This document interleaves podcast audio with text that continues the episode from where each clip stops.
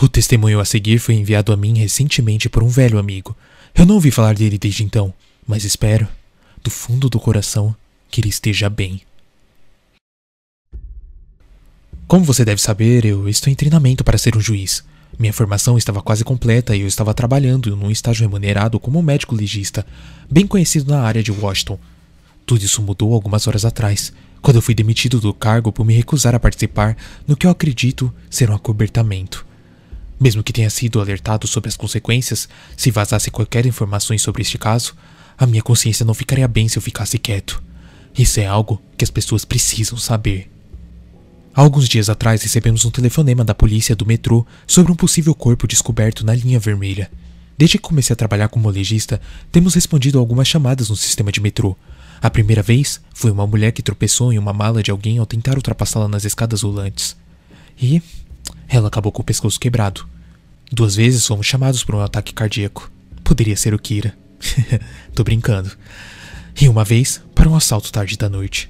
O pobre rapaz foi esfaqueado várias vezes no estômago, mesmo ele tendo entregado o relógio e a carteira para o assaltante. Até agora, eu não vi nada especificamente sangrento, e foi um pouco decepcionante quando disseram que era apenas um homem caído no trem.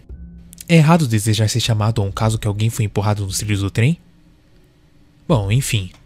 Quando chegamos, os paramédicos já estavam em cena. Então nós achamos que era apenas um desentendimento e fomos chamados para fora prematuramente mas a fita da polícia bloqueou toda a plataforma da estação. Do nosso ponto de vista, no topo das escadas rolante, poderíamos dizer que algo não estava certo. Os paramédicos do lado de fora da porta do carro do trem. Eles. Bem, eles não estavam realmente fazendo alguma coisa, exceto descontínuo e apontando para o corpo caído contra a janela de dentro. Poderíamos ter ido embora, mas decidimos dar uma olhada de qualquer jeito só para ver o que estava acontecendo. Quando nos aproximamos, ouvi um pouco de conversa entre os dois paramédicos. Ei, ele está morto, não é? Disse o mais velho dos dois. Sim, mas os mortos não fazem. Isso. Fazer o quê? Eu pensei. Uma vez que eles nos viram, eles rapidamente concordaram que o homem estava morto e logo saiu de cena para nós analisarmos. É evidente que esta não era uma chamada de que eles queriam lidar.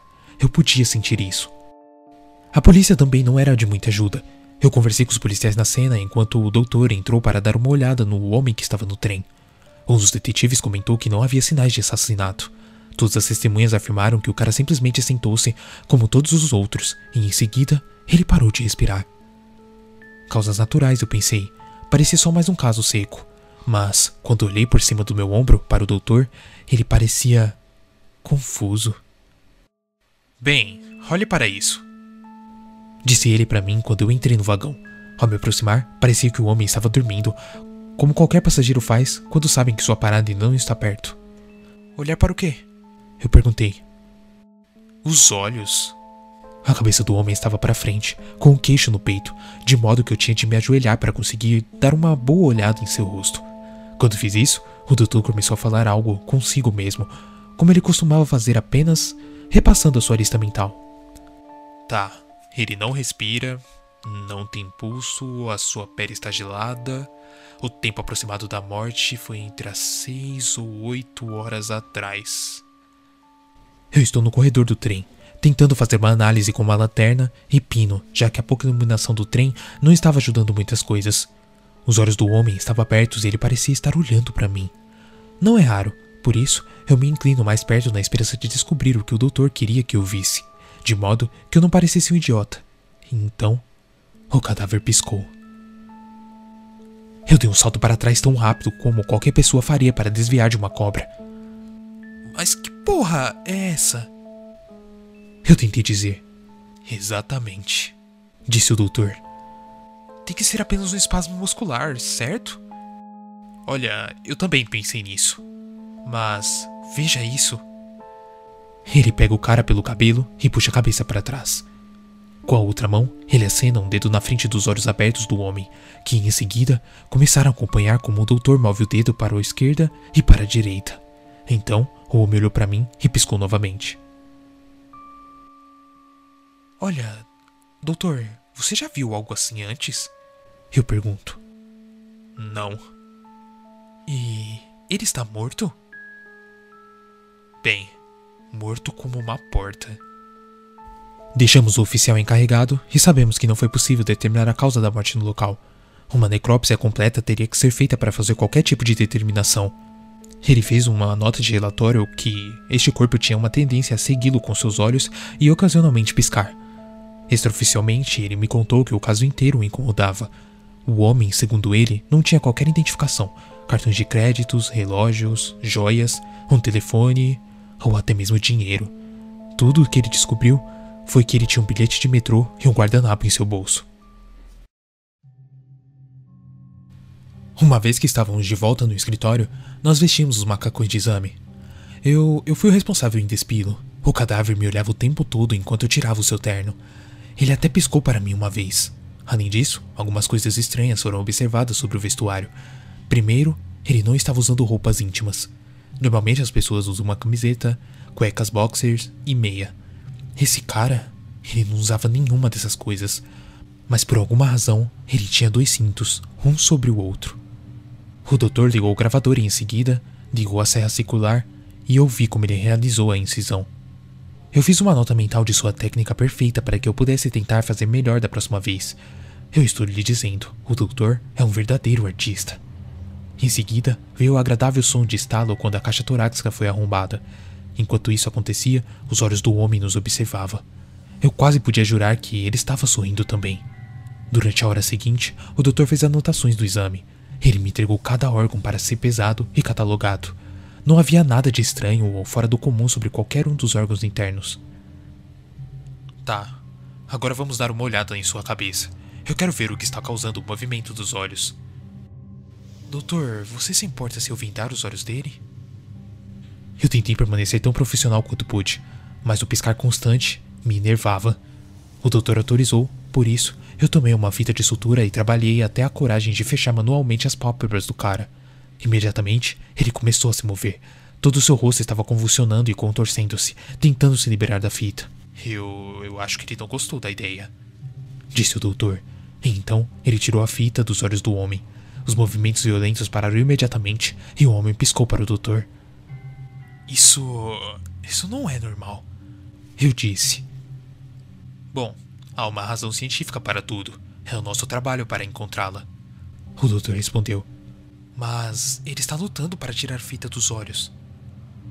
Eu acho que ele quer ver o que você vai fazer com o crânio dele. Ou você quer que eu faça? Eu estou muito abalado para lidar com o equipamento. Assim, acho melhor apenas ver como o doutor usa a serra em torno do crânio do homem. O bastardo ainda está sorrindo. Eu tenho certeza disso. Ele está olhando para mim, piscando. Piscando o seu olho esquerdo. Depois, o seu olho direito. Eu ouço o som de estalo familiarizado causado pelo topo de um crânio que está sendo puxado para fora. Oh, ok. Diz o doutor. O, o que é isso? Eu pergunto enquanto ando ao redor para ver o que ele estava vendo. Os olhos do homem me seguem, é claro. Meu Deus, eu acho que você precisa ver isso. O doutor falou. O quê? Não tem nenhum cérebro? Doutor? Eu pergunto. Agora não. Arrume suas coisas e vá para sua casa. Eu vou terminar de limpar isso. Ele disse enquanto discava um número de telefone. Mas. Vá logo! Eu ligo para você mais tarde. Isso não foi um pedido, foi uma ordem. Eu faço meu caminho até a porta, sabendo que o homem ainda está olhando para mim. Ei, hey, não diga nada a ninguém. Eu fui para minha casa. O doutor nunca me ligou de volta. Cada vez que eu tentava contato, caía na caixa postal. Eu tentei voltar no dia seguinte, mas o segurança não me deixou entrar no prédio. Disseram que era para aguardar as novas instruções e que eu receberia licença remunerada. Isso foi há quatro dias. Esta manhã houve uma batida na minha porta. Era um homem que disse que ele estava no escritório do médico legista, mas parece que ele trabalhava com a CIA, FBI, NCA, eu não sei, alguma dessas agências. Ele perguntou se poderia entrar para conversar. Eu abri a porta para deixá-lo entrar, e quando fiz, notei que havia dois homens vestidos de forma semelhante, sentados em um carro preto do outro lado da rua. Em sua pasta havia o arquivo do caso para John Doe, que foi encontrado no trem. Todas as notas sobre o movimento dos olhos e piscadas foram removidas. Não houve menção de qualquer coisa fora do comum, muito menos um cérebro ausente. Esse arquivo já tem a assinatura do doutor, e este homem está pedindo para eu assiná-lo também. Eu tento dizer a ele que o arquivo estava errado, mas ele levanta a mão para me impedir de falar. Esta é a forma que isso aconteceu. Agora assine. Ele diz: Eu pergunto sobre o doutor. Eu quero saber porque eu não tenho notícia dele. Ele diz que o doutor se foi. A forma como ele disse isso me fez pensar o pior. Eu me recuso a assiná-lo e peço para falar com o diretor do escritório do médico legista. O homem me informa que seria impossível e que eu seria demitido. Mas demitido não é a palavra que ele usou. A palavra que ele usou foi executado. Ele saiu quando eu pedi para ir embora, mas ele me avisou para não mencionar isto a ninguém ou teria consequências graves. Assim que a porta se fechou atrás dele, eu arrumei a mochila e saí. Vi que um carro preto estava estacionado no final da minha rua. Para me certificar de que não estava sendo seguido, eu mudei de direção várias vezes. Quando eu me senti seguro o suficiente, eu entrei em um bairro residencial próximo e encontrei um sinal de Wi-Fi livre. Eu acho que algo estranho está acontecendo aqui em Washington, talvez em outros lugares também. Eu. eu não sei o que poderia ser, mas eu sinto que o doutor e eu vimos algo que não era para sabermos, e agora estamos em perigo. Eu encontrei o número da casa do doutor, e quando liguei para ele, foi direto para o correio de voz. Eu tentei deixar uma mensagem para ele, mas a linha ficou muda depois que eu comecei a falar. Se alguém está monitorando os meus telefonemas, é possível que meu carro também esteja grapeado. E eles já sabem exatamente onde eu estou. Mais uma vez, talvez eu seja apenas paranoico ou louco. Talvez haja uma explicação completamente lógica para o cadáver, espantalho que pisca e sorri. E eu não posso imaginar como algo assim poderia existir ou por que existiria. Eu estou com medo, muito, mas muito medo. Eu decidi que a única coisa a fazer seria falar sobre isso e enviar para todas as pessoas que eu conheço. Eu espero que essa informação chegue a alguém. E se você recebeu esse áudio por e-mail, YouTube ou qualquer lugar e não sabe notícias de mim, significa que provavelmente eu estarei morto e tudo que eu escrevi é verdade. Então acredite em mim quando eu digo que existe algo de muito errado acontecendo.